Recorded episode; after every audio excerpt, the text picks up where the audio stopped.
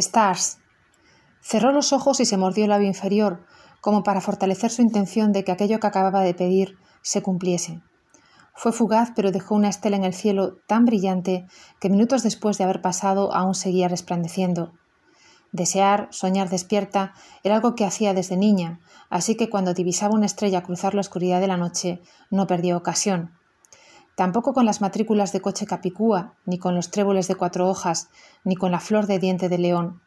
Cuando Tom Baxter sale de la película para conocerla, Cecilia no da crédito a lo que está aconteciendo, y es que en algunas ocasiones, como también se describe en el film La Rosa Púrpura del Cairo, la vida real y los sueños se solapan, realidad y ficción conviven, y aquello que tanto se desea simplemente sucede.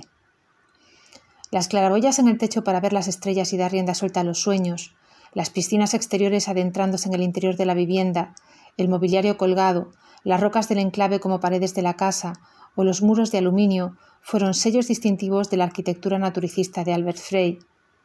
Y es que para este aventajado alumno de Le Corbusier, ya en los años 40 y en pleno desierto de California, fundirse con el paisaje e integrarse en él lo más posible era ley natural de su oficio de arquitecto y un sueño cumplido como estilo de vida. Hoy soñamos despiertos, en nuestro particular momento de gloria, Perdemos la mirada en el techo y en las luces que cual estrellas lo iluminan, convencidos de que el deseo, acariciado y cuidado, esta vez se cumpla. Limbus, Lighting System designed by Emanuele Ricci for Lumina Italia.